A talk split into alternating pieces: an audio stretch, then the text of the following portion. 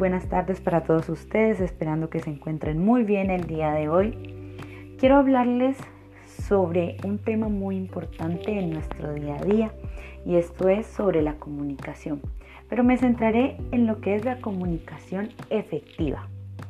¿Alguna vez has pensado de qué manera te relacionas con las otras personas? O tal vez si son claras las indicaciones que das o que recibes a la hora de realizar alguna actividad?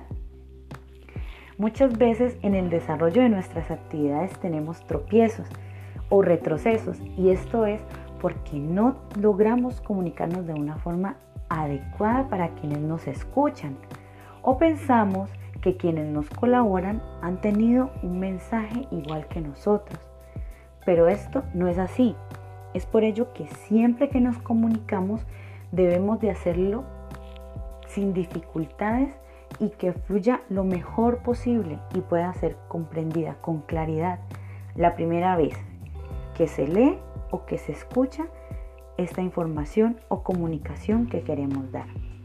Ahora les daré unos pequeños tips o técnicas de expresión a la hora de comunicarnos para poder que nuestra comunicación sea más efectiva.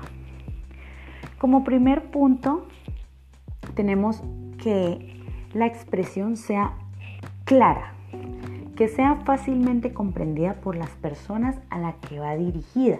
Usar palabras claras, no hablar con palabras desconocidas por las personas, sino hacerlo de la manera más clara posible para quienes nos escuchan.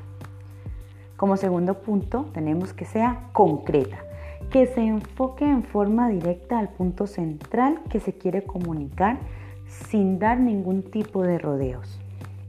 Como tercer punto, concisa, que sea resumida y no se extienda sin necesidad.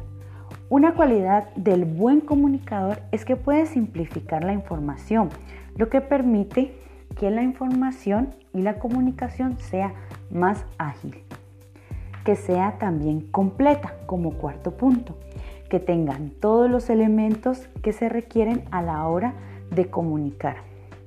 Para esta revisión podemos verificar si la comunicación se ha respondido a estos siguientes interrogantes. ¿Qué, quién, cómo, cuándo, dónde y por qué?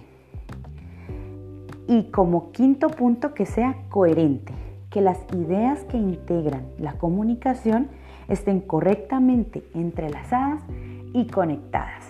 Bueno, esta ha sido mi información por hoy acerca de la comunicación efectiva. Hasta una próxima oportunidad.